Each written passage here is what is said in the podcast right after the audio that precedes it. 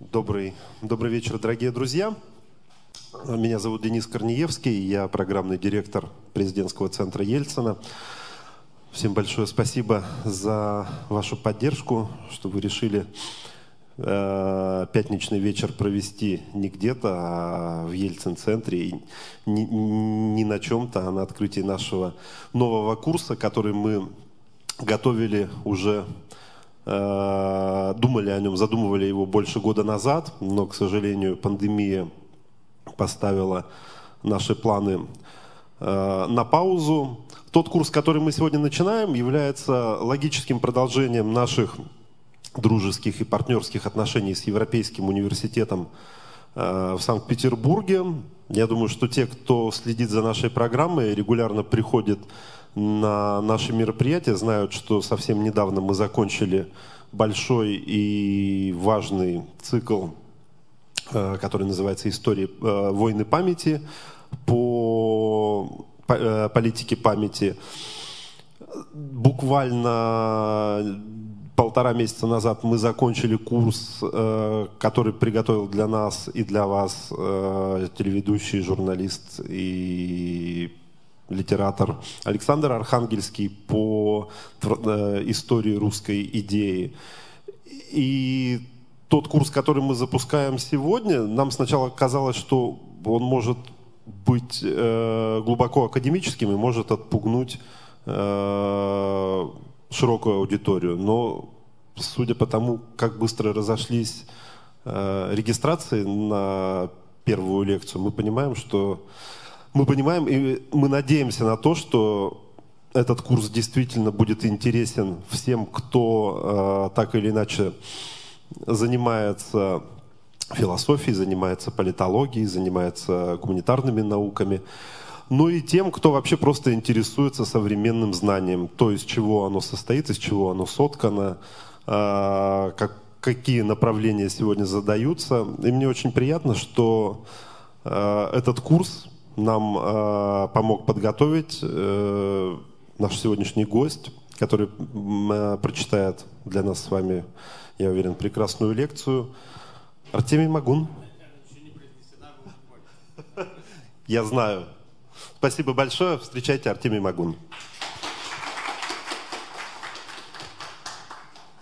А, да, здравствуйте. Спасибо, что пригласили. Очень приятно быть в Екатеринбурге. Я первый раз в этом городе. А, и первый раз, соответственно, в Ельцин-центре. А, сегодня, как Денис уже сказал, мы э, открываем такую ну, экспериментальную серию, когда целый ряд э, российских э, политических философов, теоретиков э, будут приезжать к вам и читать лекции по политической философии нового времени. Каждый из них выберет какого-то своего автора. Там будут представлены Франциско де Витория, Гоббс, Лейбниц, Юм, и вплоть до Маркуза. А, ну, более или менее, примерно это будет выстроено хронологически. И тем самым, по идее, у вас должна создаться, создаться панорама а, такое облако а, нововременной мысли, оно у вас, если у вас его еще нет в голове, то вот оно у вас появится. И, соответственно, мы выстроили этот курс дважды персоналистски, то есть вокруг Э, ключевых фигур политической мысли нового времени и вокруг фигур, собственно, лекторов, то есть тех, кто будет читать. А, э, приедут, ну, такие довольно известные люди в основном, э, ну, тоже там среди спикеров будут совсем маститые ученые и ученые э, в начале карьеры. Мы как-то в этом смысле э, демократично составили. Но в целом это будут личности, которые будут читать про личности. Так что э, я этот курс называю такой гала-курс, как бывает гала-концерт по политической мысли. Соответственно, будет, как и в любом гала-концерте, аттракцион в ущерб, может быть, э, к, э, э, точности музыки. Вот. То есть я не ручаюсь за то, что будет какое-то единство в этом курсе, что все авторы будут согласны друг с другом. То есть даже я уверен, что это не так будет, потому что среди спикеров представители разных идеологий уж точно есть, и разных школ научных. Но э, поскольку предмет как-то интегрирован, то, надеюсь, и курс будет интегрирован. То есть э, встретятся на вашей площадке ученые, которые между собой, в общем-то, ну, в, э, в классе не встречаются. Они встречаются, может быть, на конференциях. Вот мы планируем в ближайшее время создать из всех этих ученых ассоциацию политической философии – это оказался довольно трудный бюрократический процесс, но мы подходим к завершению. Но а, вот чтобы был такой именно педагогический курс, это первый раз такое. Обычно каждый вычитывает весь этот курс сам, ну, с плюсами и минусами. То есть что-то этот человек, который вычитывает все сам, знает лучше, а что-то может быть и хуже. А тут вот а, а, вам будут рассказывать про то, что люди знают. А, вот. Так что, если вам интересно, следите за этим курсом, а, приходите раз в месяц примерно в Ельцин-центр, или, ну, я так понимаю, будет запись, и а, у вас появится, вот, как я сказал, представление о, об интеллектуальном движении Запада, об основаниях нашего современного государства, нашего современного сообщества государств – о, о векторах развития человечества, потому что векторы развития человечества все-таки по сей день, ну, скажем так, на 60% определяются историей Запада или Северо-Запада, если хотите. А, может быть, кто-то хотел бы, чтобы это было не так, и, возможно, Индия и Китай э, теперь э, будут Э, свою политическую мысль как-то э, э, предлагать вместо этой мысли. Но пока мы этого, в общем-то, не наблюдаем. То есть под все разговоры все равно все конституции, все политические дискуссии на трибуне ООН выстроены в категориях вот этой самой политической мысли нового времени. Ну, надо было добавить, конечно, западной политической мысли нового времени. Мысли Запад расширительно – но хотя мы мыслим Запад расширительно, вот как бы Екатеринбург туда не входит, и Санкт-Петербург тоже. То есть э, понятно, что речь идет о западном христианстве и, соответственно, о западной истории, куда Россия подключается очень активно с 19 все-таки века. А, и э, в 20 веке Россия сыграла огромную роль в этой истории, но мы, так сказать, дойдем до этого только к концу. А, а в целом Россия, а, а, у нее своя история политической теологии, которую мы здесь затрагивать не будем. Но в 20-21 веках она подключается вот к этой западной истории, что-то в нее вносит, вот, э, подхватывает марксистскую традицию и обогащает ее. А, сейчас у нас такая сложная история с э, либерализмом, а, перешедшая в, плавно в историю с консерватизмом, но консерватизм это тоже почетная э, идеология э, Запада. Вот, так что тут ничего такого особенного нет. А, и, кстати, вот мы сейчас будем говорить про Лютера и Кальвина. Трудно сказать, где они там в этом созвездии идеологии. Эм, там есть очень сильные и левые, и консервативные моменты, наряду с центральной, конечно, либеральной составляющей, о, чем я сейчас буду говорить. А, вот. Этот курс хронологически а, посвящен новому времени. И сразу надо сказать, что такое новое время. Собственно, об этом я всю лекцию буду говорить. А, но новое время – это не то, что вы подумали, скорее всего. То есть, э, ну, во-первых, оно уже не очень новое, потому что началось 500 лет назад. Во-вторых, то, что в России в учебниках называют новым временем, это не совсем то, о чем я буду говорить. Тем более, что как я, я немножко разобрался, вот, честно говоря, еще не, не целиком освоил, как в России применяется этот термин, потому что он, оказывается, применяется в разных дисциплинах по-разному. У историков новое время это одно, а у философов другое. я выяснил с ужасом, ну, что мы работаем все-таки в таком достаточно экстерриториальном пространстве в Европейском университете. Как-то местами мы общаемся с российской политической э, философией, местами мы общаемся с американской политической философией, с французской, и уже не очень понятно, где мы находимся. Поэтому я не очень знал, вот, э, э, что называется новым временем в России. Оказывается, новым временем в российской философии называется, если я правильно понимаю, до 18 века время. А потом уже начинается какая-то новая философия якобы невиданная. Ну, это очень интересно, но это не соответствует все-таки общемировому употреблению. Есть понятие modernity, а, вот, а, непереводимое. Сейчас в последнее время я смотрю, что переводит на русский модерность.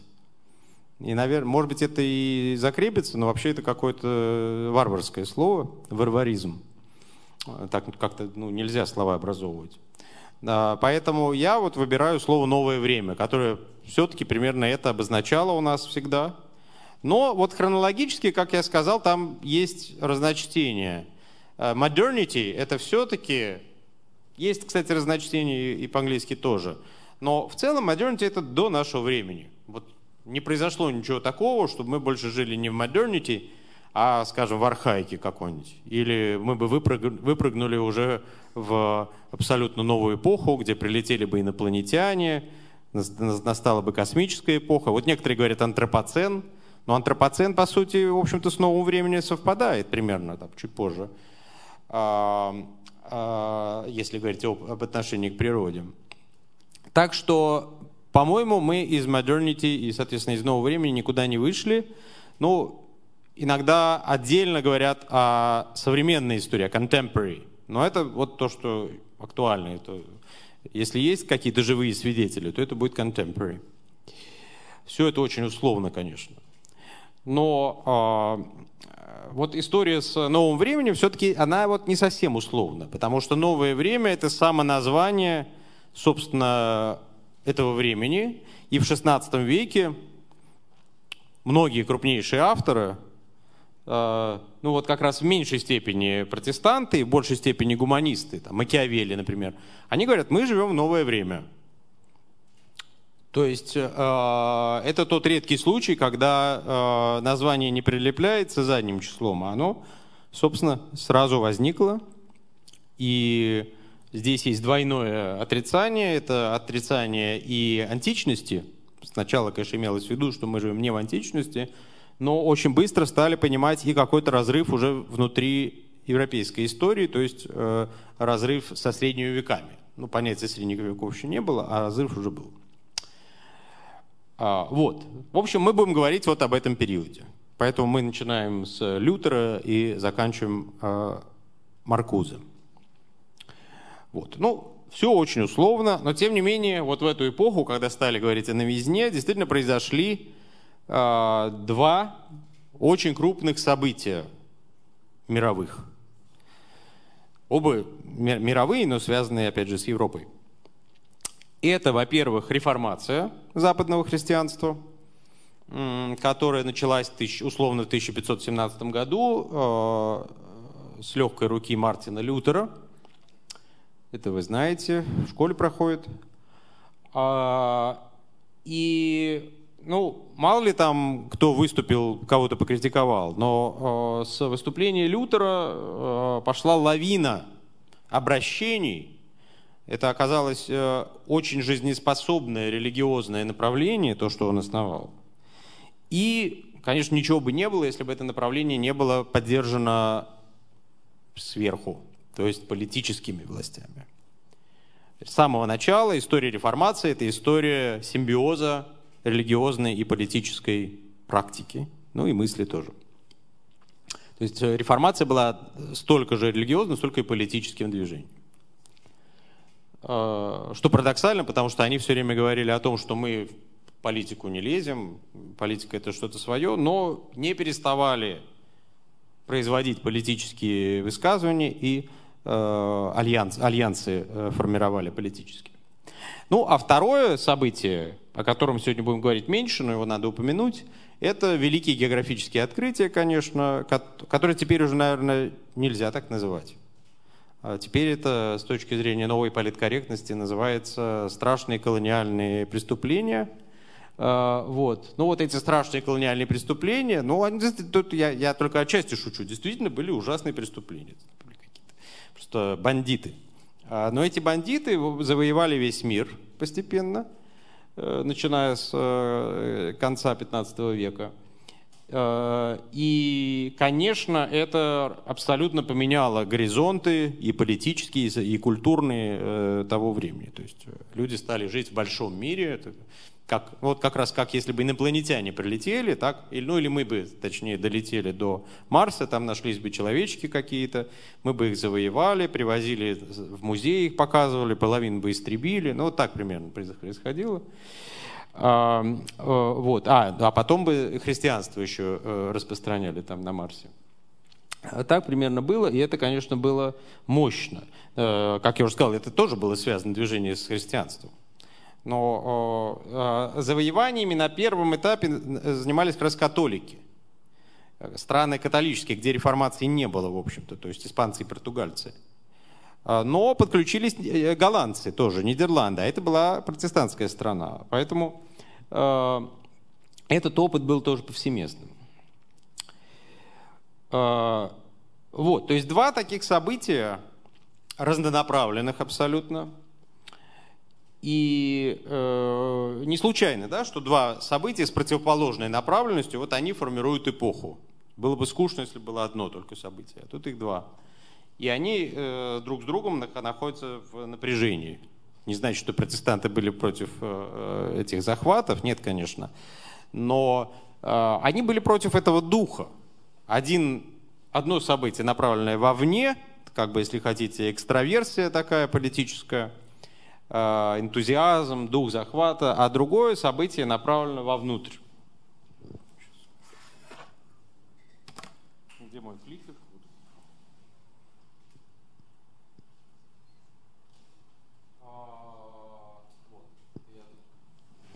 порядку иду. А, соответственно, а, каковы были последствия этих двух событий? Если мы говорим про, ну начнем со второго, про эти самые великие открытия. Ну, во-первых, да, дух энтузиазма. Он наложился на тоже духовное э, некоторое направление, которое Европа уже к этому времени как, какое-то время переживала, это так называемый гуманизм. И то, что позднее назвали возрождением. Ну, э, точнее называть все-таки э, э, гуманизм, потому что возрождение мало, этот термин употреблялся, употреблялся, но мало. Это все-таки уже совсем ретроспективное э, определение, в 19 веке Мишле придумал. А вот э, гуманизм, о гуманизме говорили тогда. А, а, то есть это было а, некоторое такое интеллектуальное движение, опирающееся в основном на философию неоплатонизма, на тот момент достаточно новую на Запад, потому что больше преобладал аристотелизм. И Э, в основе этого неоплатонизма лежала идея имманентности Бога. Имманентность, все знают, что такое? Это что-то внутреннее. Ну, э, э, что-то находится в нашей досягаемости. А, вот гуманистический Бог, он в природе и, в частности, в человеке. Почему гуманизм называется? То есть в человеке есть очень много от Бога, есть какие-то божественные энергии, мы их подхватываем, и мы поэтому рисуем прекрасные картины, вот ездим, так сказать, завоевываем индейцев. А, а, ну и вообще, так сказать, реализуем себя в жизни, как макиавелевский государь. Вот это такой классический случай гуманизма.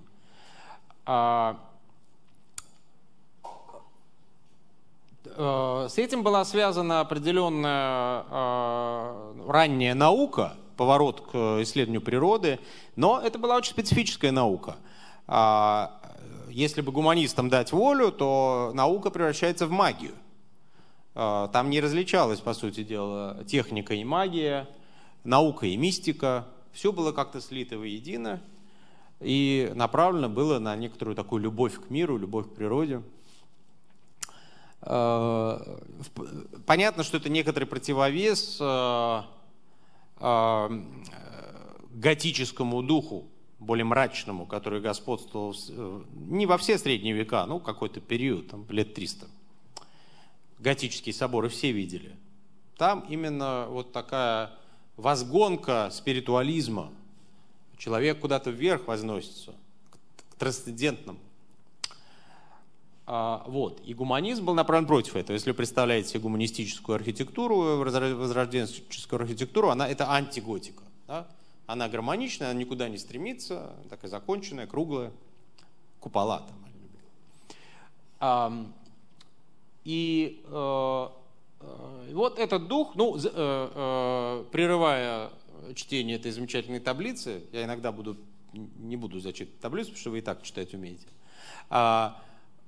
Соответственно, понятно, что реформация была категорически против всех этих настроений, и, собственно, была на фоне вот этого нового духа абсолютно ретроградным явлением. То есть у нас будут все время парадоксы. Вот парадокс в том, что новое время возводит к событию, которое шло против всего нового и которое называлось реформация – ну, в том смысле, что нужно вернуться назад. Нужно вернуться назад к раннему христианству от всех напластований. И, в общем-то, Лютер, если мы посмотрим, что он писал, в каком стиле, это, конечно, возрождение вот этого готического духа в противовес новому духу гуманизма. Соответственно, там, где э, э, гуманисты э, читали Платона, ну, скорее Платина, да, и говорили о, об, имманентном, об имманентном боге, у Лютера бог средневековый, далекий, запредельный, и который внушает в основном страх. То есть, если вот в таких стереотипах мыслить, то получается, что это скорее движение назад, но движение назад узлом завязалась, основала движение вперед. А, ну вот, ну здесь кратко написано, даже, э, э, какие последствия великих открытий. Понятно, что действительно были захваты, значит, произошла глобализация, мы до сих пор живем в мире, который захвачен Европой, э, в чем есть много позитивного, много негативного поскольку захватывали разные страны, и поскольку политический режим на этом первом этапе, в основном в Европе это были своего рода империи, это долгий разговор, но в целом это были империи, а, Соответственно, в некоторых странах мы имеем уже какой-то режим регулирования, управления разнообразием, как сегодня. То есть сегодня для, очень часто для нас стоит задача, как сделать, чтобы в одном государстве жили разные расы, разные гендеры, даже сейчас сложно, они живут вместе. Значит, как, э, допустим, э, мусульмане и христиане, они живут. Но э, нужно выработать какую-то единую культуру, а ее нет. И э, вот этот мультикультур, мультикультурализм, который сегодня обсуждается, он уже тогда встал на повестку дня.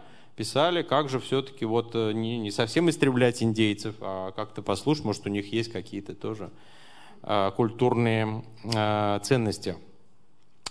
Э, вот. Ну, у меня тут есть плюсики и минусики. То есть вот положительные черты я обозначил, но естественно, что у великих географических открытий были отрицательные последствия.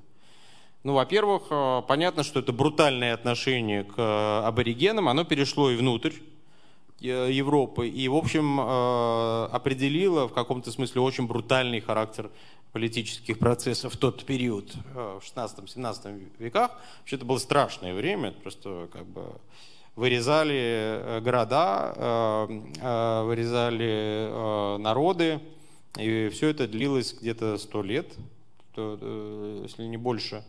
В общем, это была жуть. Но это, правда, результат скорее реформации, религиозные войны, но люди ездили туда-сюда, то есть они вырежут индейцев, потом будут вырезать протестантов и наоборот. Э, время было такое. Поэтому я, видите, в обеих колонках написал, что все в итоге сводится к миллионным убийствам гражданского населения. Э, ну вот с этого, ну это на самом деле нельзя игнорировать тоже. Понятно, что наша задача не, не морали читать этим людям, но э, и то, и другое это был какой-то катаклизм. Э, некоторое такое, некоторый коллапс существующих институтов, существующего э, религиозно-культурного понимания. Э, то есть, и это не случайно. Мы говорим, с чего началась наша эпоха.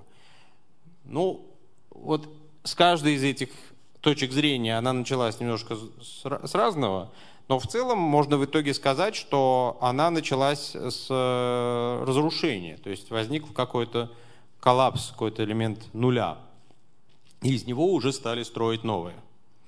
Но это тоже не совсем так, понятно, что там была преемственность, но э, если э, Колумб там, и Магеллан, они жили в эпоху энтузиазма, то через сто лет, э, в 17 веке, крупнейшие авторы, ну, самые крупные авторы 17 века, это кто? Это Декарт и Гоббс.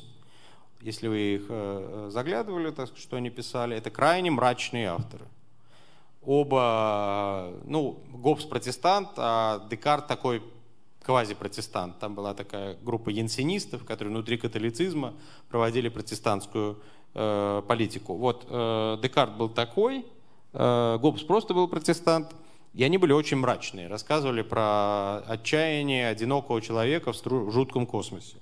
Но они понятно, почему так писали, потому что действительно прошло 150 лет взаимного уничтожения по, причем не, не то, что там, ну, чума перед, до этого была, тоже было уничтожение, там все понятно, то есть, ну, просто ужас и все.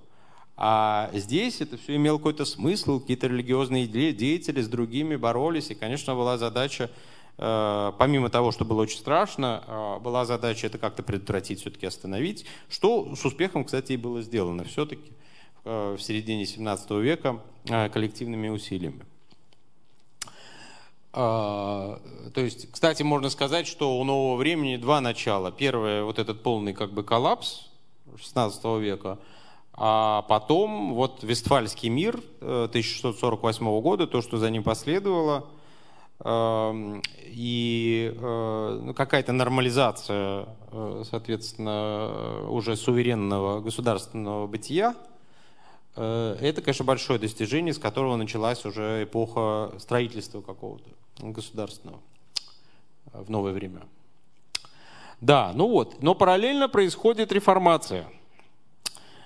Э, реформация тоже имела очень положительные последствия. Во-первых, это было, было, в общем-то, демократическое движение по первому приближению, в том смысле, что Лютер поставил вопрос о том, почему священник назначенный папой, э, лучше э, понимает Бога, более какой-то духовный, нравственный человек, чем я. Те говорят, ну, на него благодать упала.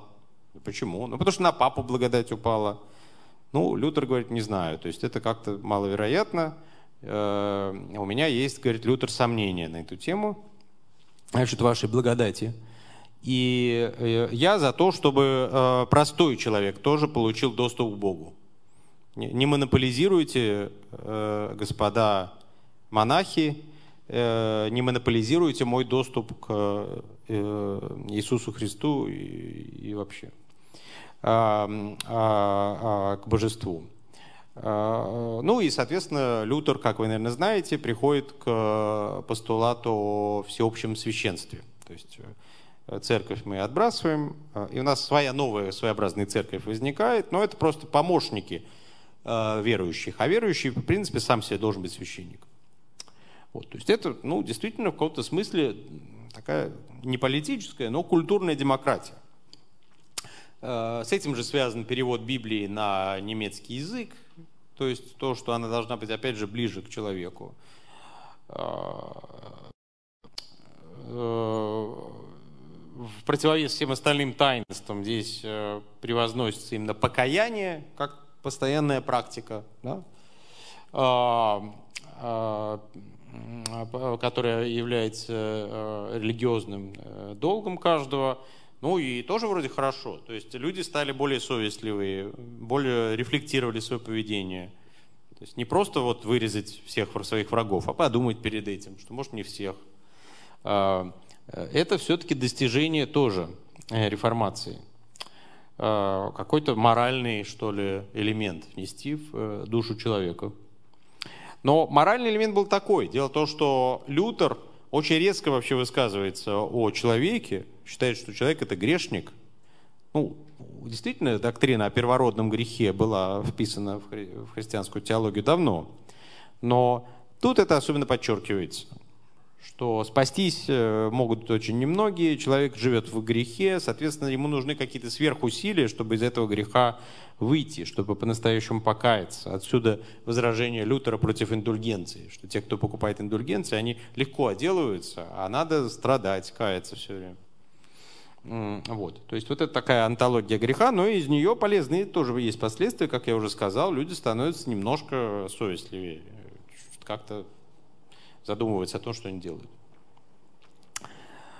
А, но тут есть, конечно, и э, другая сторона, вот минусики мои, что, во-первых, лютеранство – хотя э, в конечном счете оно привело все-таки к, э, ну, к определенному такому дистанцированию религии от общественной жизни, на первом этапе это был именно взрыв религиозного фанатизма, если хотите. То есть вдруг в обществе, которое было уже буржуазным отчасти и немножко уже отходило от такой истовой религиозности, вдруг появляется человек, который зовет всех за собой в мистическую веру это было немножко странно.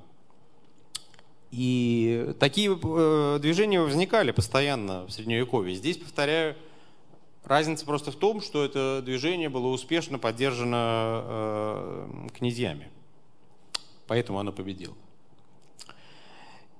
И э, в то же время, ну, как я уже сказал, это культура греха и вообще общий такой пессимизм.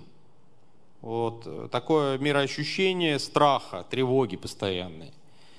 Э, а почему страх и тревога? Потому что Лютер и вслед за ним все э, протестанты отрицают в Боге предсказуемость.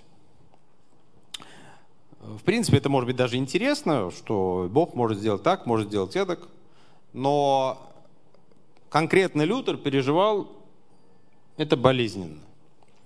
Э, вот эту непредсказуемость Бога.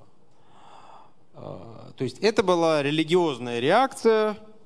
Сейчас чуть-чуть уйду в более сложную философию. Вдруг тут есть как бы более слушатели продвинутые, значит, э, которым будет скучно, потому что я говорю очень популярно. Значит, Лютер взял вот эту историю про непредсказуемого Бога и, соответственно, тревогу у философского течения номинализма это средневековое э, схоластическое учение, которое к тому моменту уже 200 лет существовало, как-то назревал там кризис определенный, связанный с ним, потому что это было странное э, учение. Оно учило о том, что реальны только единичные вещи, соответственно, очень важную роль играет личность, индивидуальность. Э, и в то же время Бог Э, соответственно, тоже э, рулит как бы миром по индивидуальным кейсам. То есть он не решает ничего вообще. Если он что-то решил, то он, получается, ограничен. Если он решил именно понятийно, законодательно какой-то вопрос, например, все вещи будут падать вниз. Но Бог примет такой закон, допустим, да, а потом подумает, а почему я принял такой закон? что-то мне не нравится. И примет другой закон, что все вещи взлетают вверх. Тоже может быть. То есть Бог ничем не ограничен. Это номинализм. И э, из, этой, э, из этого направления много чего вырастает. Гуманизм тоже отчасти его затрагивает, хотя в конечном счете гуманизм идет к Платону, платоновской философии. А номинализм – это аристотелизм.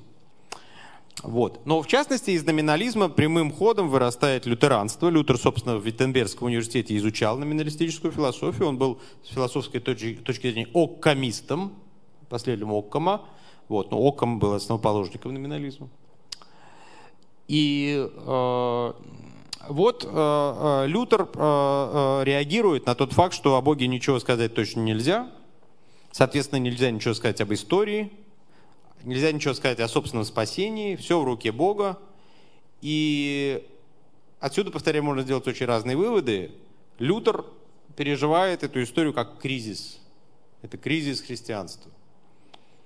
И э, отсюда его отвержение индульгенции, отвержение вообще какого-либо спасения через дела, через заслуги. Кстати, отвержение и спасение через труд, который потом ему Вебер там приписывает, но это уже гораздо там все позднее происходит, и не прямым образом. А изначально единственный э, метод спасения, говорит Лютер, это только верой. Молись про себя, верь. Почему это важно? Потому что ты через... Да, и э, читай Библию еще. Да? То есть sola fide, sola penitentia, sola scriptura. То есть э, только верой, только покаянием, только Писанием ты спасешься. Потому что э, вот с этим непредсказуемым Богом нужно общаться. Это единственный способ. И общаться ты можешь в своей душе, или э, читая Священное Писание. Что, кстати, не очевидно, потому что Священное Писание было давно написано. Но Лютер как-то э, считал, что когда ты его читаешь, что с тобой напрямую Бог говорит. Такое было своеобразное понимание письма.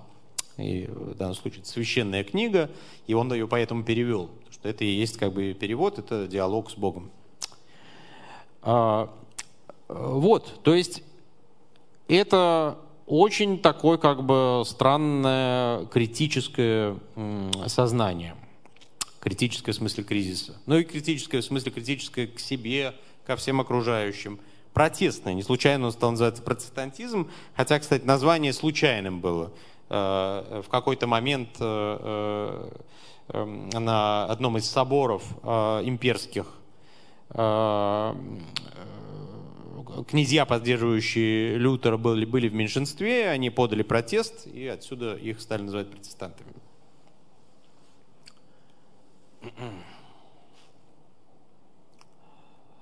Сейчас. А, давайте я это пропущу. А, нас далеко уведет. Теперь поговорим поподробнее про, а, собственно, а, реформацию. А, ну, об этом я уже сказал. И вот внизу, да, собственно, мой тезис, что непонятно, это амбивалентное событие. То ли это рождение нового времени, то ли это первый бунт против этого самого нового времени. То есть, может быть, мы просто возвращаемся в эту точку, потому что здесь впервые наследие, не наследие еще, а обещание новых времен было подвергнуто э, испытанию, отторжению. Можно и так смотреть. Если мы ассоциируем новые времена с энтузиазмом, гуманизмом, добротой вообще всякой, э, любовью к природе, любовью к людям, то тогда э, реформация это не для нас. Реформация была против всего этого. И а, в этом смысле это бунт против модерна. Но с другой стороны, модерн отчасти это демоническое э, направление истории в нем гибридизируется упомянутый э, э, гуманизм, энтузиазм и так далее с демонизмом. А, вот это, это как бы тезис, который я тут не написал, но который отсюда э, следует. А, Гёте в этом смысле своим Фаустом, мне кажется, довольно точно понял, о чем идет речь. Потому что, конечно, техника, идея вскрытия тайн природы, и попытка их использования. И это с точки зрения ну, какого-то религиозного космоса, конечно, э, э, пакт с дьяволом. И это очень четко осмыслялось. Э, ведущие и философы, и литераторы постоянно рассказывали истории, как они общаются с дьяволами и с демонами, и делали ставку на негативность Э, термин Гегеля, который в этой череде, так сказать, не последний. Вот. Но все-таки у нас курс по политической философии, значит, наверное, вы ждете, чтобы я вам рассказал, собственно, по учебнику о политической философии Лютера, какие у него были политические взгляды. Дело в том, что политические последствия реформации, конечно, не сводятся к а, а, взглядам Лютера на эту тему то есть э, сами последствия были больше. Но у Лютера очень много политических сочинений, э, но такое доктринальное одно, оно называется «О светской власти». Это 1523 год. А, но он и до, и после писал воззвания, какие-то письма открытые, проповеди, э, где постоянно ставил политический вопрос. Потому что, как я уже сказал, для него это было жизненно важно. Его вся ставка религиозная основывалась на альянсе с князьями Священной Римской империи. Священная Римская империя, представляете себе, наверное, да, что такое? Все представляете себе, что такое Священная Римская империя? Вот это э, довольно было такое рыхлое образование политическое, которое занимало территорию современной Германии и больше. И всякие кусочки там были. Еще в то время вообще Испания даже временно входила туда, потому что ну, это была династическая просто э, уния, а, это было временно. А, так вот, Священная Римская империя состояла, а, э, в частности, не только из императора, но и из так называемых курфюрстов, то есть князей-выборщиков. Князей-выборщиков, выборщиков императора. Они выбирали императора. И когда Лютер выступил со своей э, проповедью истовой религиозности и борьбы с папой, ну, ничего хорошего его не ожидало бы, как я уже сказал, если бы его э, не поддержал ряд немецких курфюрстов против императора. Император тогда был Карл V Габсбург, известный император, очень могущественный. И ему вот эта вся история не понравилась. Э, э, про реформу какую-то, про конфликт с Папой Римским. Э, у него были другие планы. Он, в частности, как раз был вовлечен в великие географические открытия через Испанию. И да, вот как раз сошлись эти два события вместе в его лице. Ну и вообще, так сказать, это был император большой империи. Зачем ему этот вот бунт? В общем, он был против. А многие князья были за. То есть курфюрсты поддержали Лютера. Почему они это сделали, как вы думаете?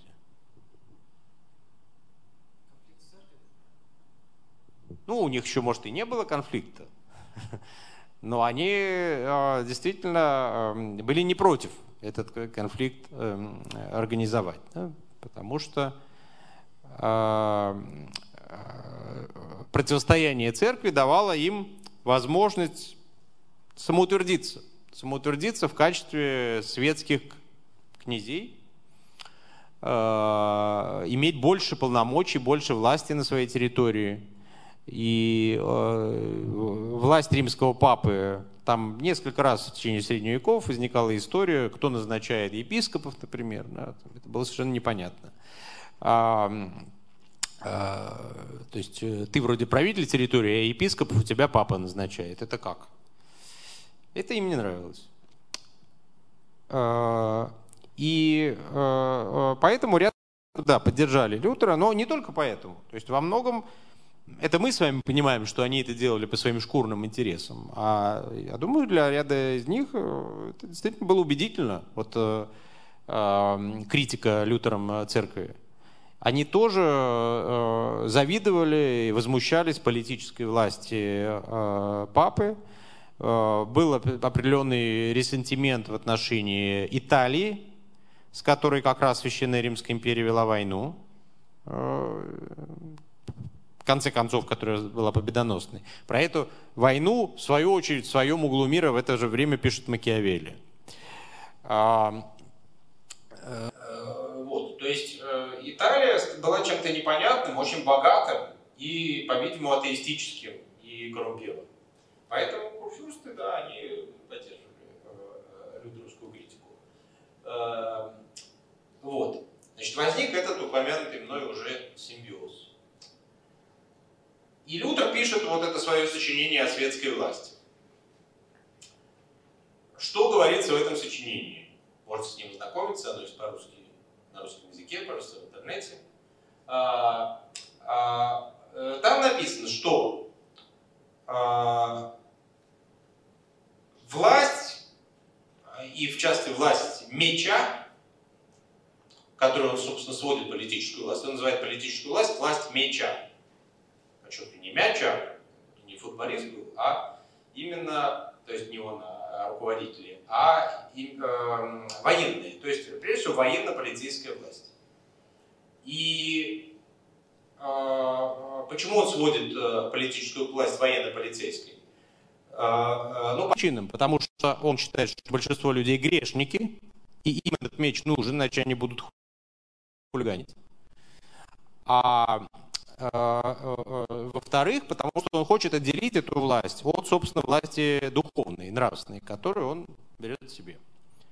То есть это учение о жестком разделении двух типов власти. И, соответственно, папы за то, что он не соблюдает это разделение. Вообще в этом нет ничего нового. Об этом разделении все время в христианской теологии говорилось, что есть две области, два, две руки, там, меч и скипетр. Э, вот. То есть это, что это надо отличать. Но реально не отличали. Римский папа был очень крупным политическим игроком в тогдашней Италии. И римские папы, они разные были. Некоторые из них, как известно, принадлежали к роду Борджа и совсем уже безобразничали. А, а об этом, опять же, как раз Макиавелли в ту же эпоху пишет.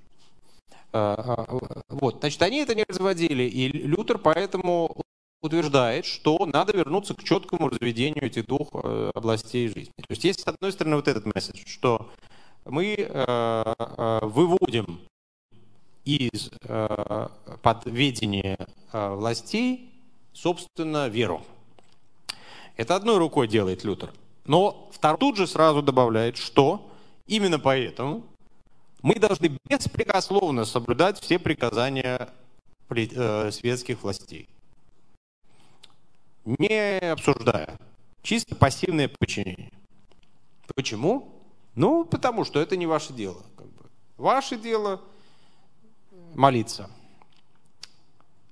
Вот если э, государь у вас неверный, и не просто неверный, а если он запрещает вам исповедовать вашу веру, то тогда вы, конечно, должны что-то предпринять ну, тоже с оглядкой. Если уже вы точно проверили, действительно, вот есть такая, такая проблема, то тогда Лютер осторожно разрешает протест, протест. Но это только очень крайнем случае. Как правило, вы сами не поймете, там, что происходит, какие проблемы, поэтому просто подчиняйтесь. А, и надо сказать, что в целом, если мы посмотрим его другие тексты, то вот эта э, э, симпатия и ну, как симпатия? То есть э, э, чувство союзничества, солидарности со светской властью, оно проходит почти через все тексты Лютера. А, э, он опирается на светскую власть, на так сказать, магистратов, как тогда говорили, в решении целого ряда задач, в том числе и церковных задач. Что он опирается на курфюрстов в борьбе за утверждение протестантской уже церкви против католической. Это тоже они могут помочь. Но при э, сохранении некоторой все-таки э, некоторого разделения здесь властей. Э, вот. Если бы все были христианами настоящими, говорит Лютер, то такая власть вообще была бы не нужна. Настоящий христианин, он мухи не обидит. Зачем ему политическая власть? Но именно поэтому, говорит Лютер, это редко, чтобы кто-то был настоящим христианином. Редко такие встречаются. И даже если встречаются, мы точно про это не знаем, потому что мы номиналисты, и, в общем-то, непонятно. Ты глядишь, вроде человек очень христиан, э, христиански настроен, а потом бац, и даст тебе по голове, так сказать, палкой. То есть уверенности нет. Поэтому на всякий случай нужно очень... А, и, э, соответственно, э, вот этот текст о светской власти, он повторяю, предписывает полное подчинение. Есть момент там и рекомендации самому государю, что все-таки нужно как-то управлять э, разумно э, государством, следовать естественному праву, которое Лютер очень своеобразно понимает, как скорее власть интуиции. Э, виртуозность, сказал бы Макиавелли, нужна для соблюдения естественного права. Ну вот. То есть там есть обращение и к подданным, и к самим э, государям. Э, ну и примерно в то же время разражается крестьянская война, в которой подстрекателем был, ну, такой, по сути дела, последователь Лютера, Томас Мюнцер, радикальный тоже реформатор – и Лютер категорически против него выступает, говорит, что он э, фанатик, что э, сектант, что это недопустимо такой бунт, и что крестьяне, которые э, э подняли э, вот этот бунт в э, э, Мюнстере э, против властей, э, их нужно уничтожать, как э, бешеных собак. Но Лютер вообще очень жестко выражался, у него была э, риторическая такая часть. Вот. Но при всей апологии светской власти надо понимать, что Лютер э, все-таки ее недолюбливает где-то в глубине души и говорит, что это все-таки меч, это все-таки насилие. Насилие в целом это плохо. То есть он далек от апологии светской власти в таком более традиционном ключе. В традиционном ключе светская власть – это данная нам Богом э, э, благодать, короли в средние века раны исцеляли. Э, э, король был окружен потрясающей аурой. Соответственно, в такой ситуации никакой особой разницы между любовью к королю и любовью к Богу и не было. А Лютер, он не такой. Он отвергает любой священный ореол у власти как раз. Но парадоксальным образом священный ореол, собственно, и происходит от того, что у нее нет священного ореола. То есть э, это э, ореол инструмента в руке Бога. Чисто технический, э, у власти вот чисто техническое такое предназначение, но от этого технического предназначения у нее тоже возникает своеобразное обаяние, прямо, скажем так. А, вот. Впрочем, Лютер, который не был каким-то глубоким, очень политическим теоретиком, надо сразу сказать. Тут важна, важна эффективность, скорее, его идей, нежели какие-то его прозрения. Прозрения у него, может быть, были в теологии, но в политической мысли это небольшие прозрения. Он в основном опирается на учение Августина, э, э, Аврелия Августина, святого Августина в западной традиции, э, а у нас блаженный он. А, а, потому что Августин, в общем-то, тоже говорил, что вот надо разводить, два града есть, э, политическая власть нужна для нехристиан там, и так далее. А, тем не менее, да, значит, э, не, не тем не менее, а скорее поэтому, поскольку Лютер не был таким глубоким теоретиком, то он и менял свои взгляды часто. То есть он был такой оппортунист, надо сказать. И э, в 1600, 600, не ошибка, 1500, конечно, 31 э, году, а, а, а, Лютер пишет предупреждение немецкому народу. Такое воззвание, это длинный текст. Э, всего прошло 8 лет, но у Лютера уже идеи немножко поменялись. Он говорит, да, вообще, конечно, нужно слушаться светских властей, но только в случае, если эти светские власти сами на тебя первые не нападают. А в данном случае, а тут как раз уже пошел конфликт с императором очень жесткий, и э, происходили военные столкновения. Вот в апреле э, Лютер, он долго готовил этот текст, он публикует этот текст, э, в котором фактически призывает э, граждан э, вот, э, э, близких ему э, курфюршеств, призывает их э, к борьбе на войну против императора.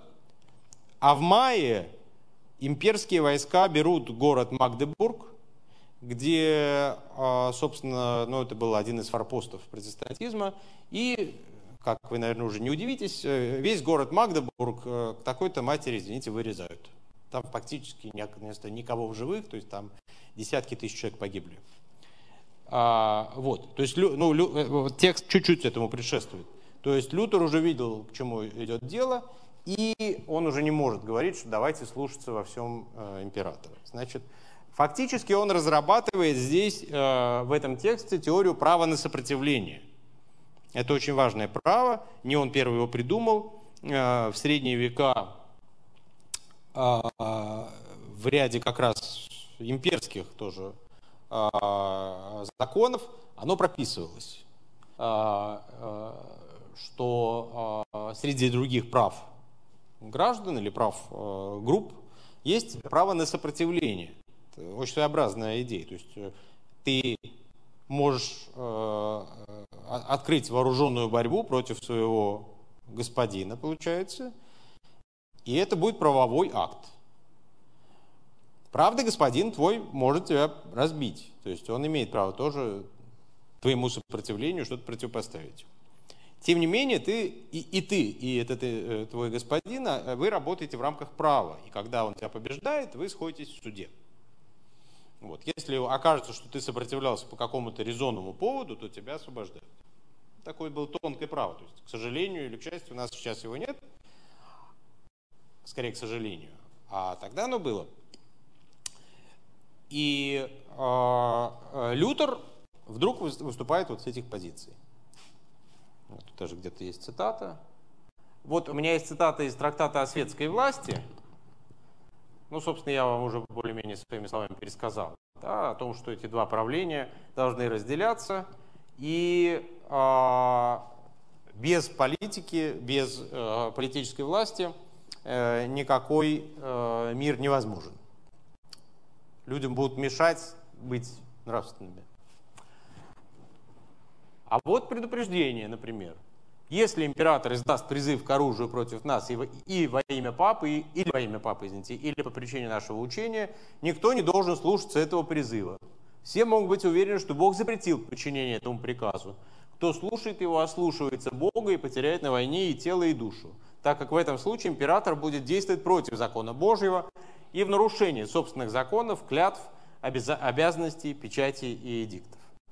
Заметьте, что здесь и религиозный аргумент, и политически чисто. То есть, что император, получается, идет против закона. А, значит, он ограничен, его власть ограничена законом. То есть Лютер тут вполне либерально высказывается.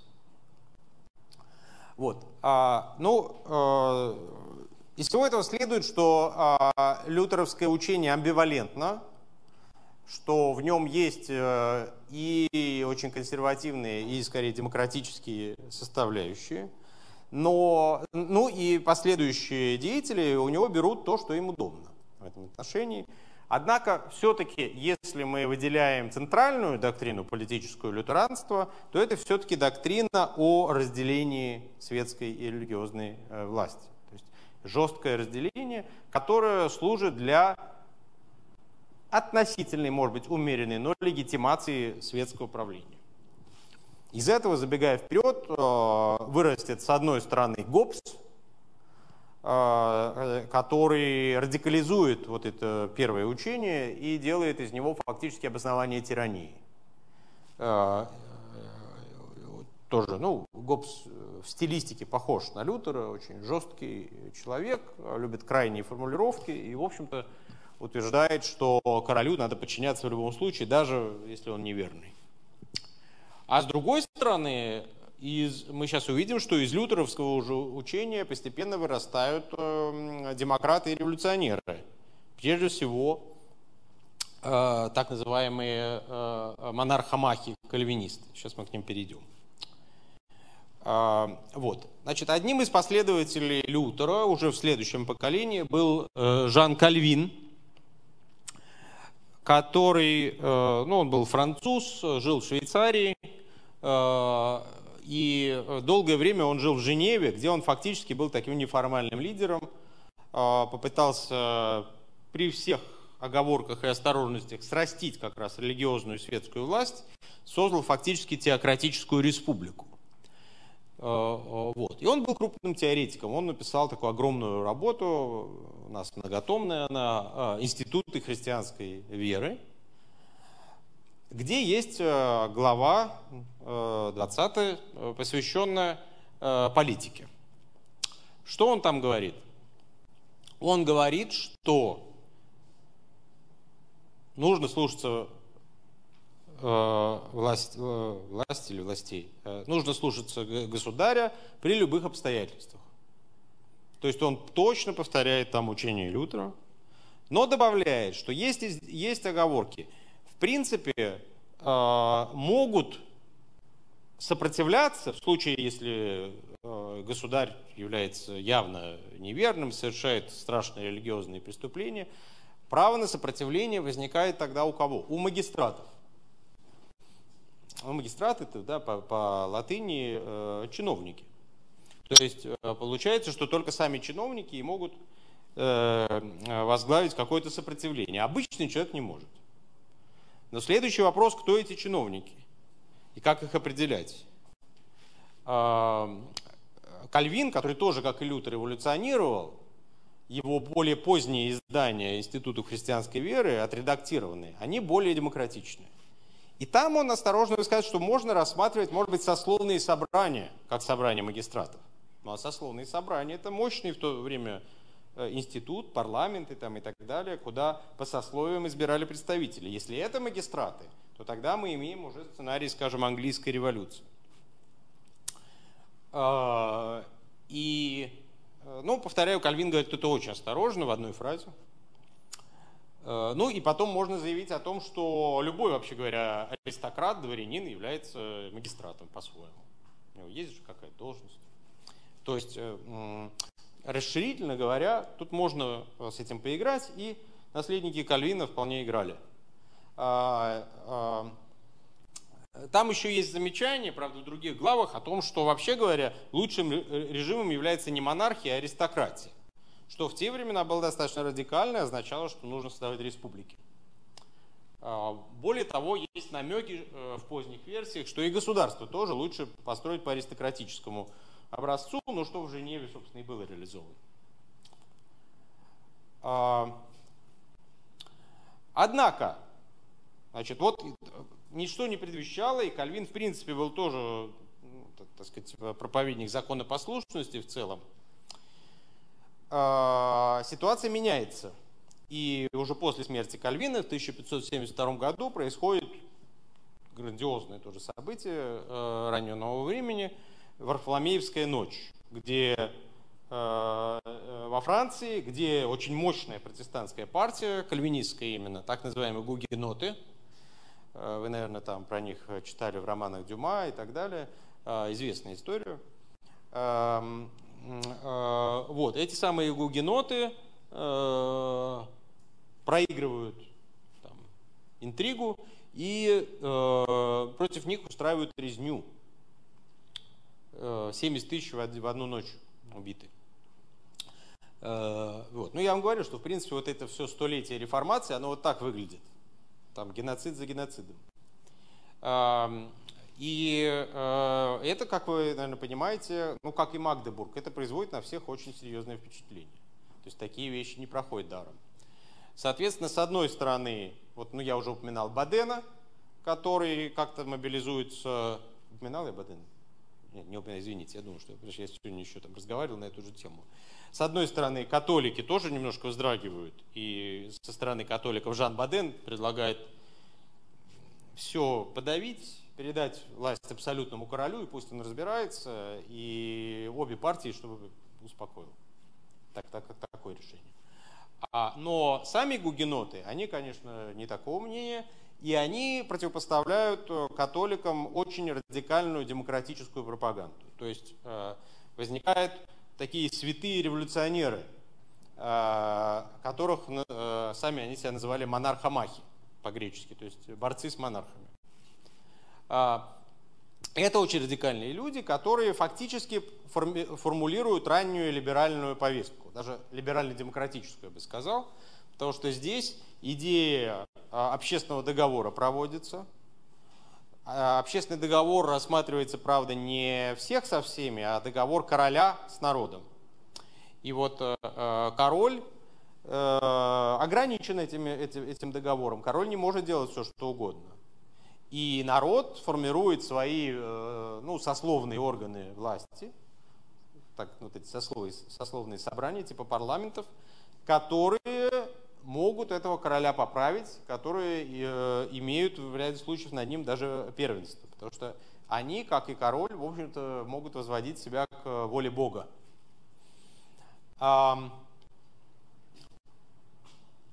И э, это уже похоже на то, что дальше будет называться либерализмом, что-то узнаваемое. Мы можем сказать, что наконец-то возникли здравые люди, э, модерные. Но ведь тоже, на самом деле, это протест против абсолютизма. Абсолютизм на тот момент является вполне модернистским движением. Это движение, которое направлено на э, интеграцию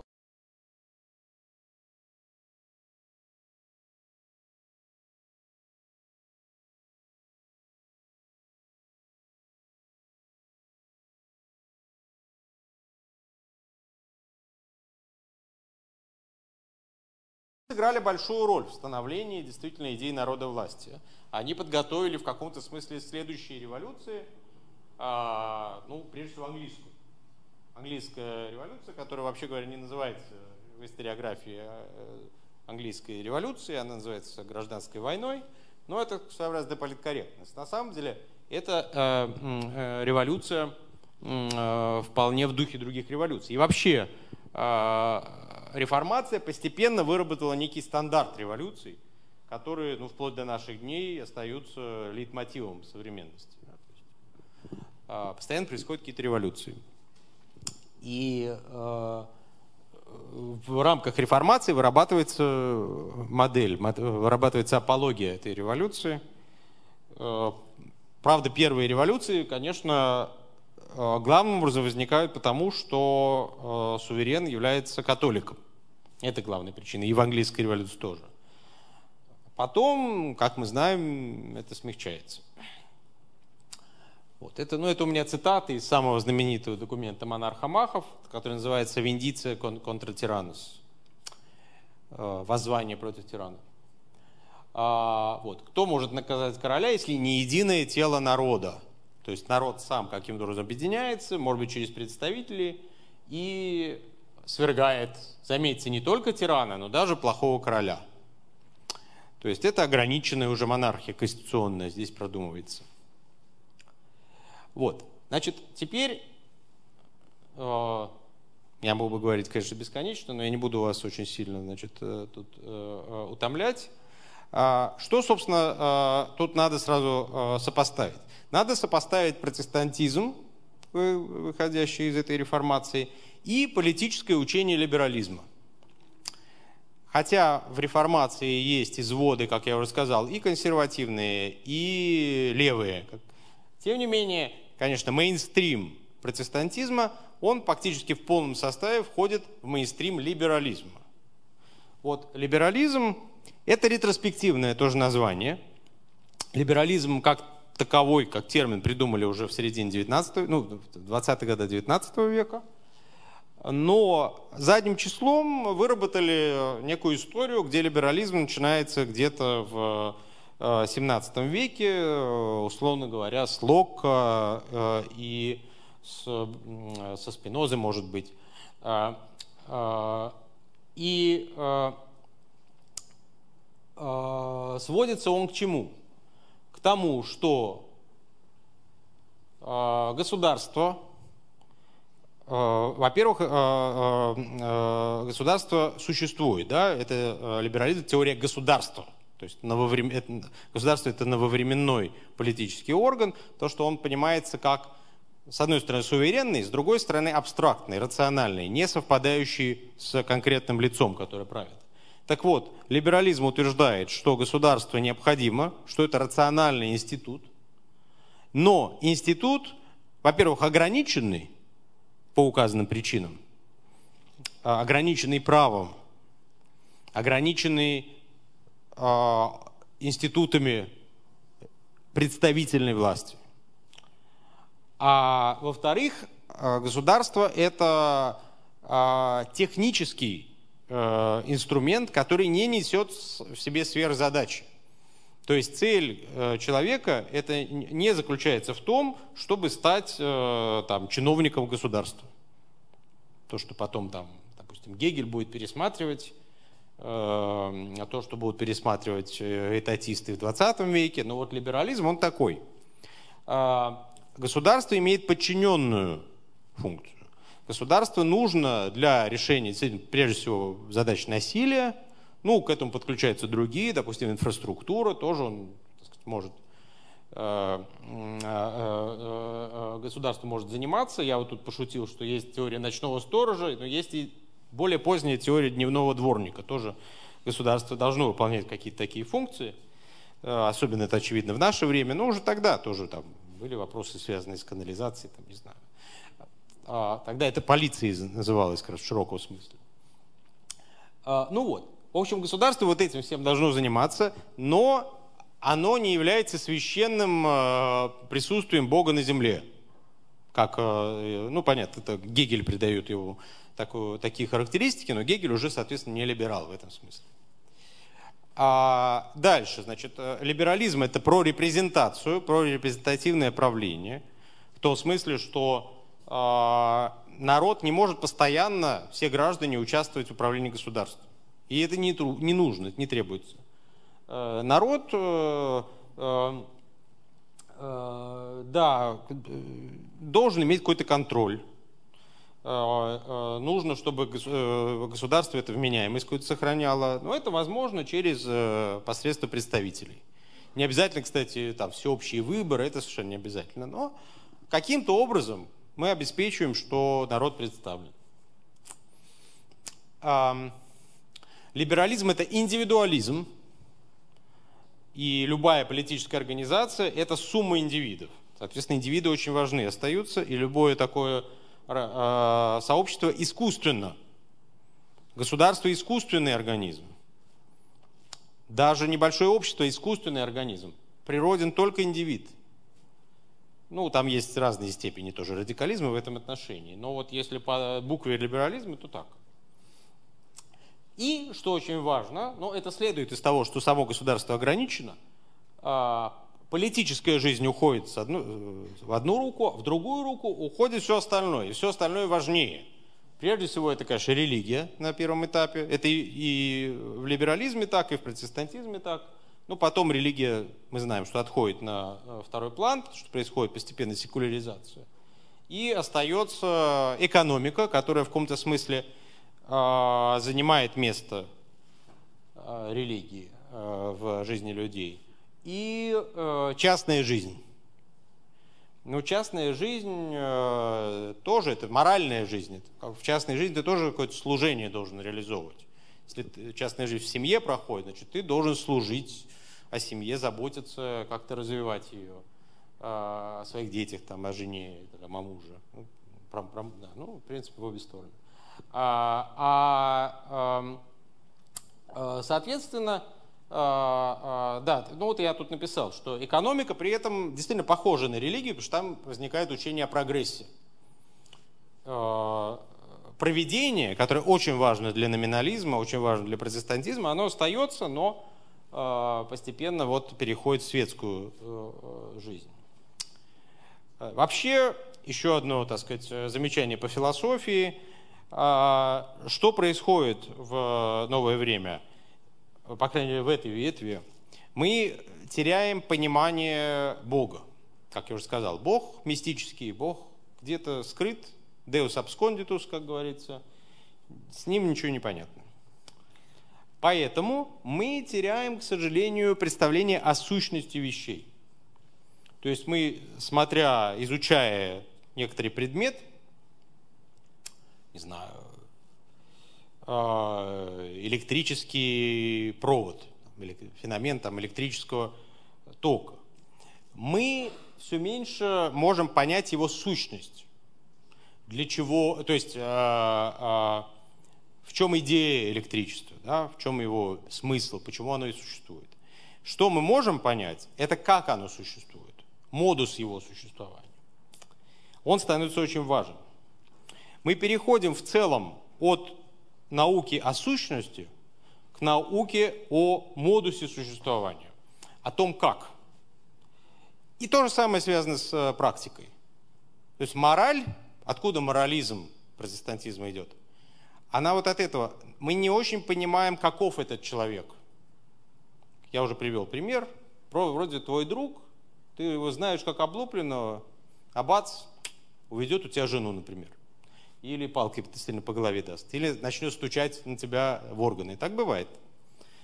Вот, соответственно, э, чтобы этого не было, ну это обращение к тебе и к другу, да, нужно постоянно практиковать э, моральное, высокоморальное поведение и критику. Критику себя и критику этого друга. То есть ты, друг что-то не так сделал, ты идешь, ты ему говоришь. Как ты вот вчера, так сказать, э, разговаривал с Ольгой Федоровной? Нельзя так. А, и, а, соответственно, экономика тоже, да, она требует постоянного усилия, постоянного трудолюбия. Вот. И не случайно, что техника, да, экономика, э, экономика становится технической сферой, поскольку техника это как раз работа с модусами, работа с тем, как именно подойти здесь, да, чтобы это заработало. Все это очень важные и полезные значит, формы существования, но в них есть вот этот негативизм, присущий изначально протестантизму, то есть некое представление о том, что мир, в общем-то, пуст. Он как бы не совсем пуст, но то главное, что в этом мире есть, в принципе, находится у тебя в голове, прежде всего. А, то есть в твоей личности. Но и даже не в самой этой личности, а где-то глубоко внутри нее, в бессознательном. А, и, кстати, все эти рассуждения во фрейдизме про бессознательное тоже несут на себе вот этот пост, хотя это э, э, Фрейд был еврей, и там есть другая линия, связанная с иудаизмом, но вообще вот эта линия, она э, очень вписывается в, в постреформационную антологию, антропологию, что где-то что-то у нас внутри есть бессознательно, мы это можем, конечно, пытаться вывести наружу, но реально это невозможно. А, ну вот это полезный э, слайд, чтобы вы понимали, что, в общем-то, центральные теоретики либерализма – это протестанты, причем протестанты активные, которые высказывались по религиозным вопросам, верили и так далее. А, а, вот, значит, что в результате возникает, если подвести итог? А, возникают сильные светские государства, по понятным причинам, собственно, это все и было направлено – Правда, они возникают у католиков тоже. Но а, а, ну, в целом протестантские, скажем так, более успешны. А, эти светские государства ограничены по своим полномочиям. В них постепенно вырастает э, какое-то представление о правах личности о правах э, групп, э, вырастающие из права на сопротивление – но там было сложно, потому что протестанты боролись за свое право на сопротивление и, и за толерантность. Но когда Лок, например, пишет знаменитые письма о толерантности, он выступает за толерантность ко всем, кроме, конечно, католиков. То есть вот вообще абсолютно что, что угодно идет, но есть одно исключение. Вот. Так что у них там сложно с этой толерантностью было. Но, э, по крайней мере, идея, да, идея фигурировала. А, все это Потому что вся эта линия политическая, она, конечно, надо это понимать, существовала постоянно в условиях антагонизма. Э, протестантизм немыслим, кроме как противостояние, соответственно, католицизму и гуманизму. И это, этот конфликт подспудный все время налицо. И он пронизывает тоже новое время. Не только сама реформация, но вот это напряжение. Поэтому насчет толерантности тут пока не очень все получается. Вот. Э, что действительно происходит? Это некая прозаизация и рутинизация политики, ну, это задумывалось, собственно, так. Отсюда вырастает такой мягкий атеизм, который характеризует современное общество, э, но э, в меньшей степени протестантские государства. Если вы посмотрите, то протестантизм это гораздо более живая религия, чем католицизм сегодня. Ну, тоже по-разному, да, но, по крайней мере, некоторые католические страны, они перешли к полному фактически атеизму, типа Франции. А э, там Соединенные Штаты, там, Скандинавия – это страны живой, живой религии. Ну, понятно, что тут сложнее, потому что есть там контрпример в виде Италии. Э, э, вот. И э, понимание власти как насилия, очень важно, который сегодня характеризует политологию, он фактически напрямую из Лютера идет. То есть вот мои коллеги сравнительные политологи, если они не знают этого, это лютеране а, а, по своему представлению о государстве. А, вот. Ну, тут это я даже могу не зачитывать, просто э, иллюстрация того, что все эти вещи остаются актуальными. И э, хотя прошло 500 лет, и мы не говорим о теологии, э, тем не менее граница между, рефор... между протестантским и католическим миром проходит очень очевидно и очень остро в современной политике. Э, она как бы седиментирована, осаждена, но она э, на лицо. И тут вопрос, что России делать? Э, и в России, где, в общем-то, официальной философией государственной у нас является философия Томаса Гоббса, ну, что никого не обижу, наоборот, так сказать, уважение, и Гоббсу, наверное, приятно там где-то в могиле, что все это живет. Вот. Но с другой стороны, конечно, в культурном плане Россия гораздо ближе к католическим странам, и здесь есть э, некоторое глубинное, э, я думаю, родство отношения не только к природе, там, к обществу, но и к священному. Э, Все-таки православие здесь, на мой взгляд, и само православие, и как бы постправославие, оно с католической стороны, что видно и по, там, грубо говоря, по социологическим вопросам. А, а вот, вот это последний слайд. Ну, а, давайте, значит, э, э, чтобы закончить, я просто еще скажу немножко о том, как все это интерпретируется. А, я вам дал какой-то такой срез э, со своей точки зрения, ну, стараясь не занимать, естественно, никакой особой идеологической позиции, но вообще там были разные школы мысли. В Германии, естественно, давно уже ведется Э, разговор о соотношении э, реформации, собственно, с модерном, с поздним модерном. Э, и эм, вот Гегель, например, он, ну, он вообще был человек верующий, но он говорит, даже если отбросить вот именно веру, то реформация, говорит, вот это здорово, потому что это революция настоящая. Это революция, которая сделала фактически то ли ненужной, то ли более мягкой сделает политическую революцию. Он так критиковал французскую революцию, что это все у них вот потому, такой беспредел, что у них не было реформации. Ну, да. Ну, на самом деле это не совсем так, потому что во, Фран... во Франции была реформация. И вот вся эта Варфоломеевская ночь где разворачивалась? А, вот. а Маркс на это отвечает, что э, Германия это страна незавершенной э, э, э, революции. Революция только в мозгу монаха, говорит он, произошла, а в реальности она не произошла. Поэтому э, немцы живут, в отличие от французов, вот в состоянии как бы такой незавершенности. Э, соответственно, в Германии, э, ну, Маркс был не, не одинок, э, в XIX веке идет, в общем-то, такая самокритика э, лютеранства.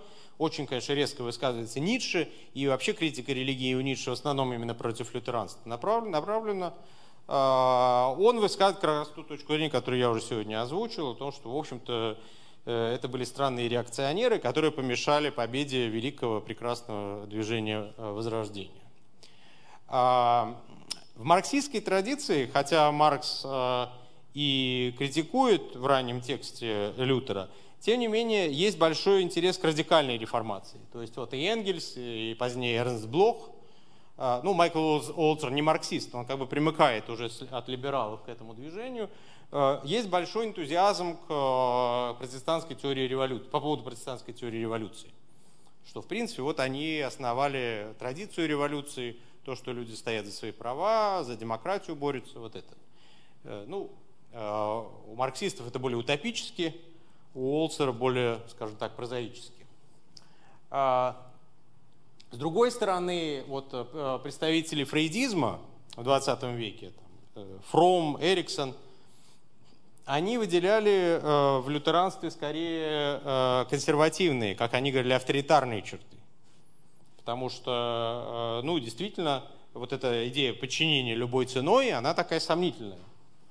И мораль, строгая мораль протестантизма тоже в рамках фрейдизма рассматривалась резко отрицательно они видели в учении Лютера э, ну, такой единый авторитаризм по всем вопросам, э, э, такую теорию господства.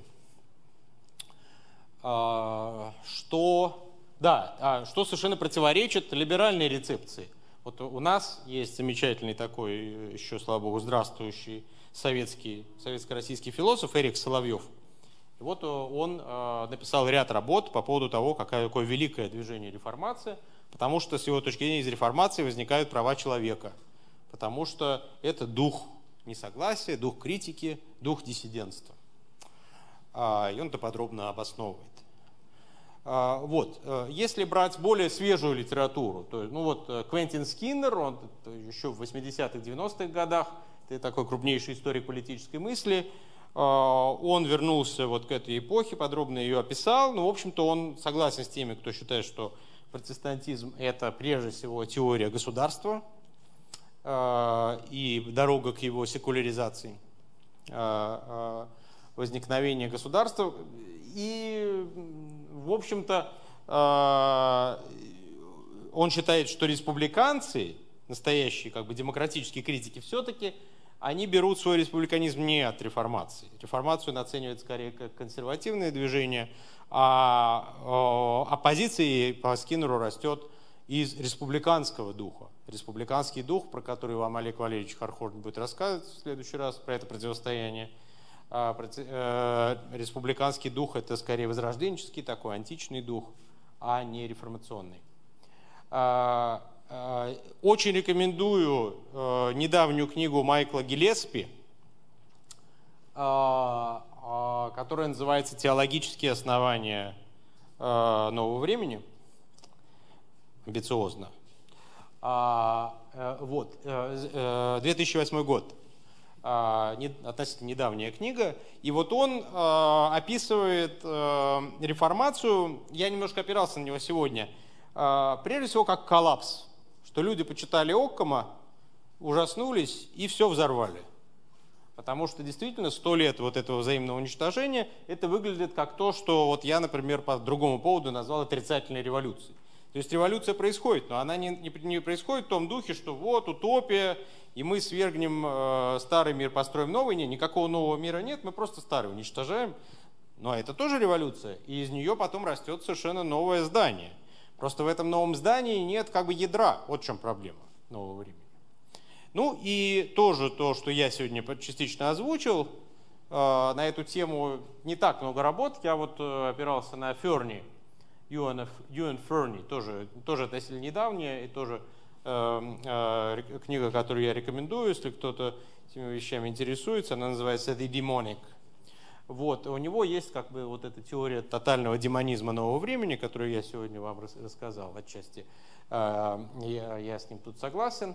А, и Лютер у него главный герой, конечно, один из главных героев этого готического демонизма, а, а, который, ну, он текстуально прослеживает, что он, Лютер там в какой-то момент даже рассказывает, что он с дьяволом встречался, там общался, что-то они там, конечно, не поделили, но э, явно, что он с ним общался не случайно. Вот. Ну, э, э, вот, собственно, на этом можно более-менее закончить, что, грубо говоря, ученые спорят, что это все было, но, наверное, итог такой, что Хотя новое время кажется в целом на фоне всей истории наиболее секулярной, наиболее атеистической эпохой, когда люди более живут своими земными интересами, слава богу, получают какие-то телесные удовольствия, как-то играют какие-то технические игрушки. То есть в этом смысле ну, более здравое, что ли, время, чем раньше. Но э, у всего этого были теологические основания. И э, нас все равно несет вперед э, э, некий дух, взрывной дух, который унаследован от эпохи XVI века.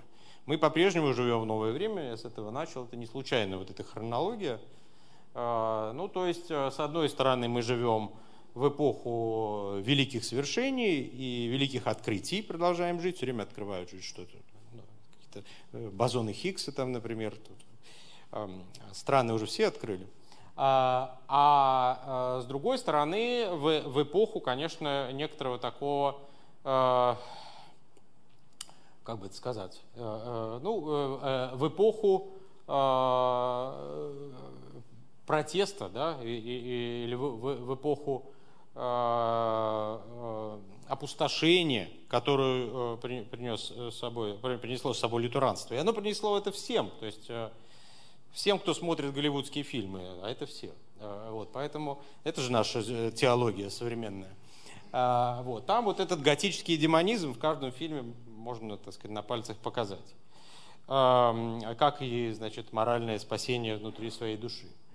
А, э, так что мы никуда оттуда не ушли, э, даже те, кто, в общем, не относится к, э, к ареалу распространения реформации. И в этом смысле новое время, ну вот оно продолжает решать эти вопросы, как-то существовать в этих ножницах. Вот очень важно, да, что это не одно явление, а два. И постоянная борьба, я бы сказал, двух противонаправленных принципов. С чем и связана, наверное, живучесть вот этой эпохи, с тем, что она пока не завершилась все-таки, я считаю, но вот мои коллеги, которые будут перед вами выступать, они, может быть, по-другому вам все это совершенно расскажут, и у вас будет стереоскопическое видение. Все, спасибо.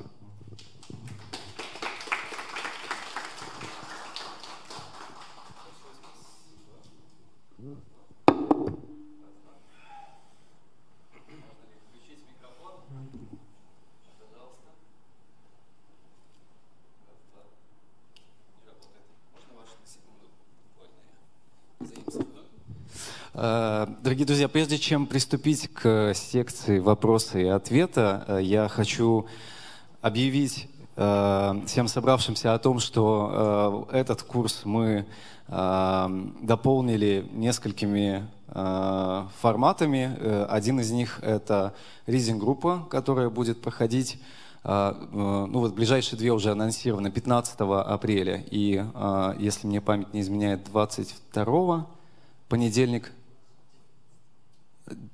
да. Э, вы, э, они будут проходить в книжном магазине Петровский, их будет вести э, философ Даниил Кокин. Призываю всех, кому это интересно, записаться. В эти две ближайшие группы будем читать Гоббса, готовиться к лекции Олега Валерьевича Хархордина – которая пройдет, кстати, 22 числа, 22 апреля уже скоро. Призываю вас также записываться, все это уже есть на сайте Ельцин-центра. А также сообщить о том, что книжный магазин Петровский тоже стал участником этой этого курса. Они сделали Э, точнее еще не сделали, но уже буквально на днях э, сделают подборку э, литературы к этому курсу, о чем обязательно напишут в соцсетях. Я тоже всех призываю туда захаживать и эту литературу там находить. Ну а сейчас прошу секция «Вопрос-ответ». Приходите вот сюда, на это место, и задавайте свои вопросы. Спасибо. Пожалуйста, подходите.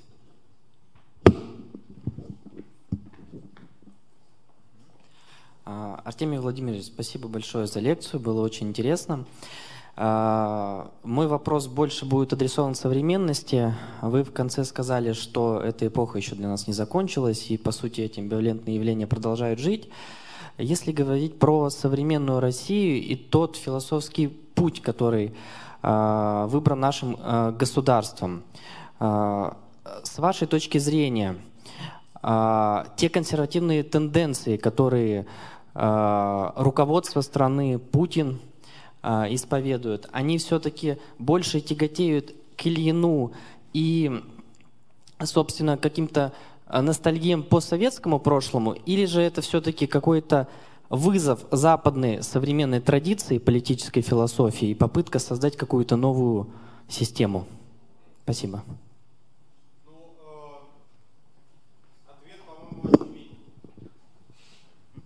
Никакой там политической системы нет новой, но я, по крайней мере, не в курсе.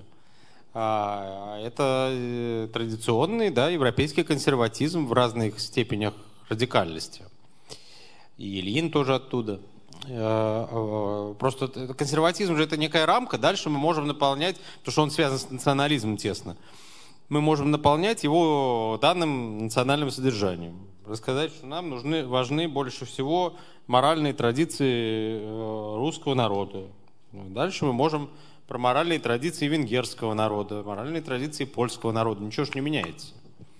А, а, и а, советский опыт здесь, в принципе, не используется почти, как раз, а мог бы. Потому что э, эти авторы, они боятся революции как огня, и, соответственно, в принципе, для них коммунизм это враг. Если бы они использовали, тогда можно было бы о чем-то говорить. А, вот. Так что да, это там есть какой-то, наверное, э, отсылки какие-то к православию, безусловно, есть, но в них нет ничего специфического. А но это не значит, что мы не можем, на самом деле, творчески переосмыслить каким-то образом православие в политическом смысле. Просто этого не сделано, этого нет.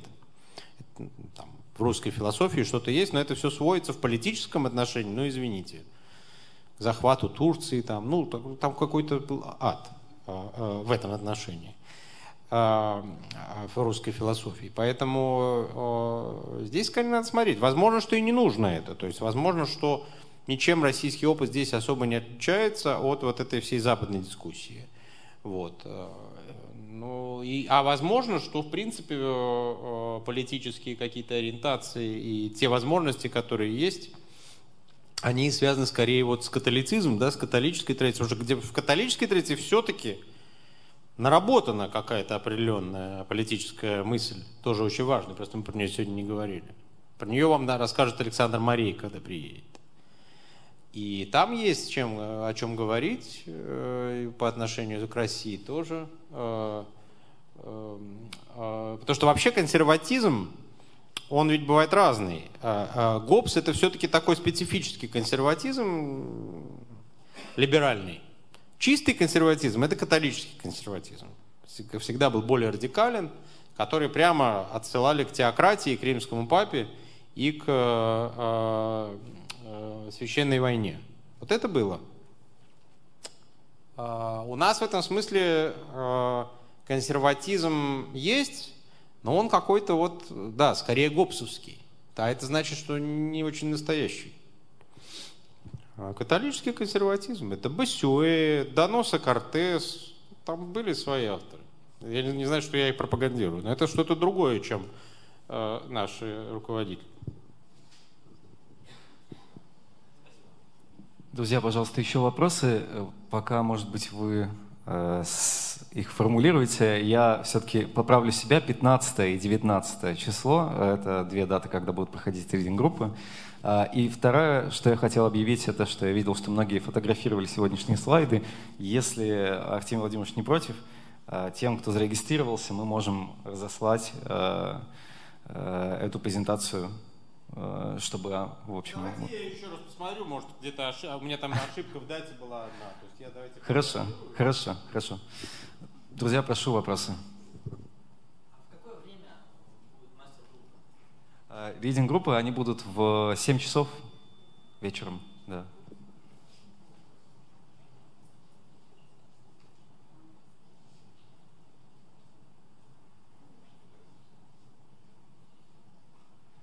Друзья, прошу, может быть, все-таки...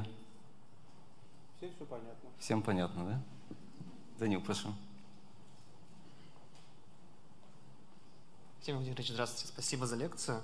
А, ну, исходя из лекции, я понял, что все сложно, ничего не понятно, все очень противоречиво. Поэтому я бы хотел спросить а, касательно именно вашего подхода, а, вот, готического демонизма, как вы его называете, и того все-таки, реформация на что больше повлияла и как все-таки политика и религия а, соотносятся именно в рамках вашего подхода. То есть теологи начали вдруг почему-то задвигать за политическую теорию немножко странно. То есть, понятное дело, что никакой политики не было, была только религиозная власть, потому что христианская церковь, католическое папство, оно как бы доминировало в Европе, с, начиная со средних веков.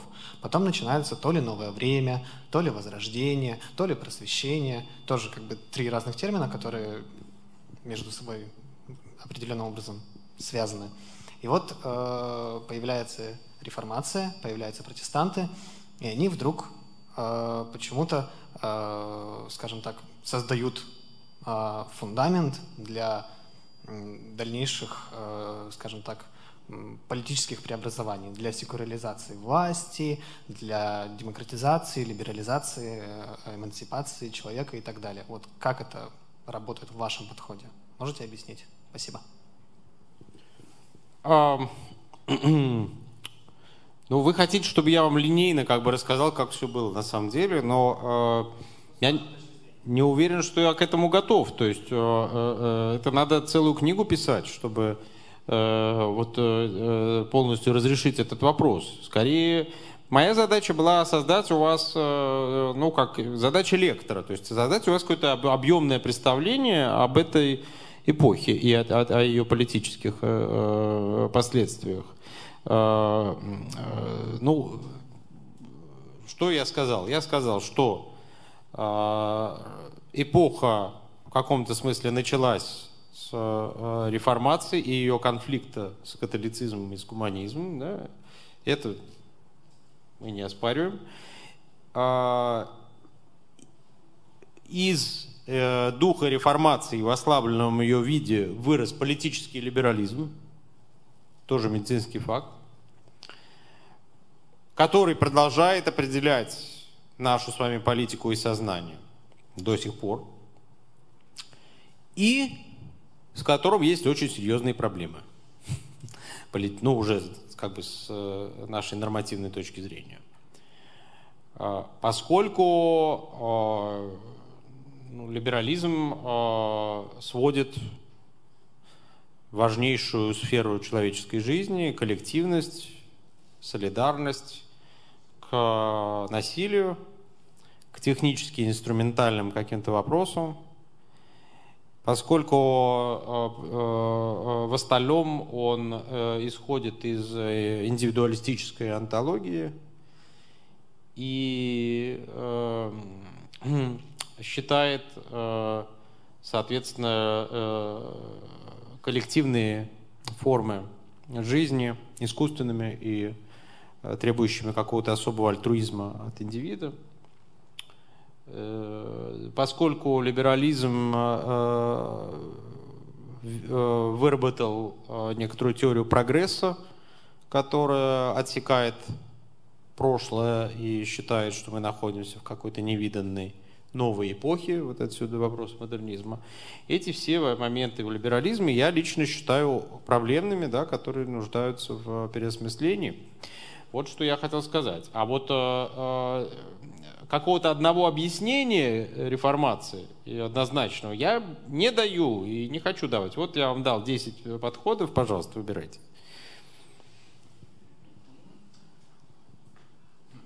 Спасибо за лекцию. Из десятков лекций, которые я слушал, мне показалась она самой интересной. Вот здесь в Ельцин-центре. Но я, вы знаете, по поводу атеизма все-таки э, с вами не согласился, потому что возьмем э, самые атеистические страны мира.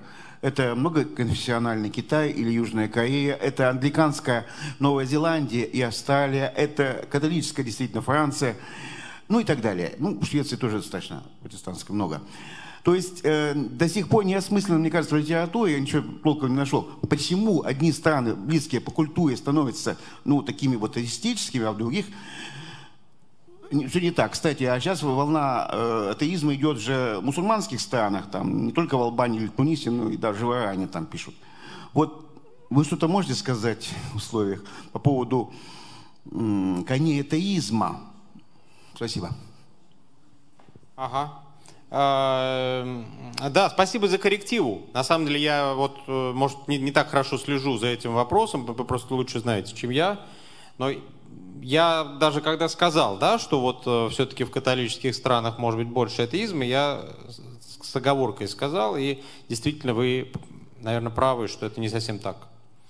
А, про волну э, атеизма в исламских странах, честно говоря, просто не знал. Ну, какая-то волна все-таки была там и раньше в связи с э, там, социализмом, там, строительством социализма, то есть это, это не, не впервые.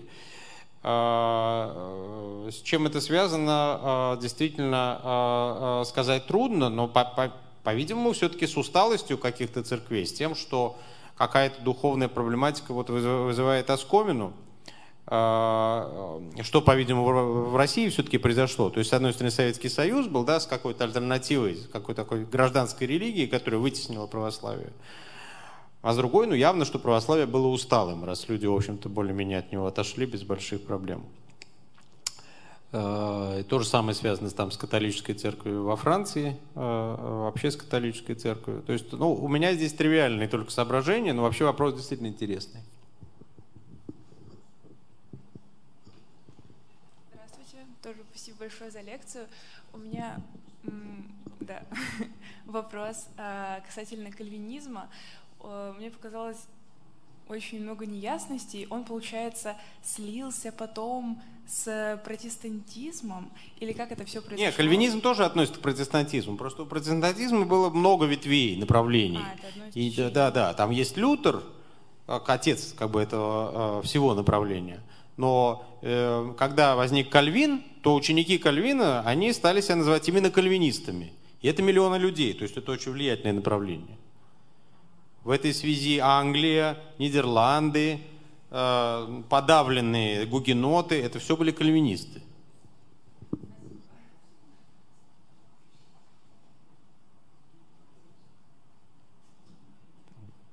Друзья, есть ли еще после там какое-то бурное обсуждение, может быть, вынести его сюда? Нет? Ну ладно, я не настаиваю. А, друзья, если нету больше вопросов, я предлагаю поблагодарить нашего сегодняшнего лектора Артемий Магун. Я... Я благодарю и хочу просто напомнить, что э, мы ведем преподавательскую деятельность, поэтому если кто-то хочет подучиться, то поступайте в магистратуру и аспирантуру Европейского университета в Санкт-Петербурге, читайте журнал «Стасис», который доступен и онлайн, это просто книжки. И, э, ну и вообще следите за нашими объявлениями. Э, Все, спасибо большое, до свидания. Кстати, журнал «Стазис» скорее всего в скором времени появится в магазине Петровский. Да, я думаю, решим вопрос. Мы над этим работаем.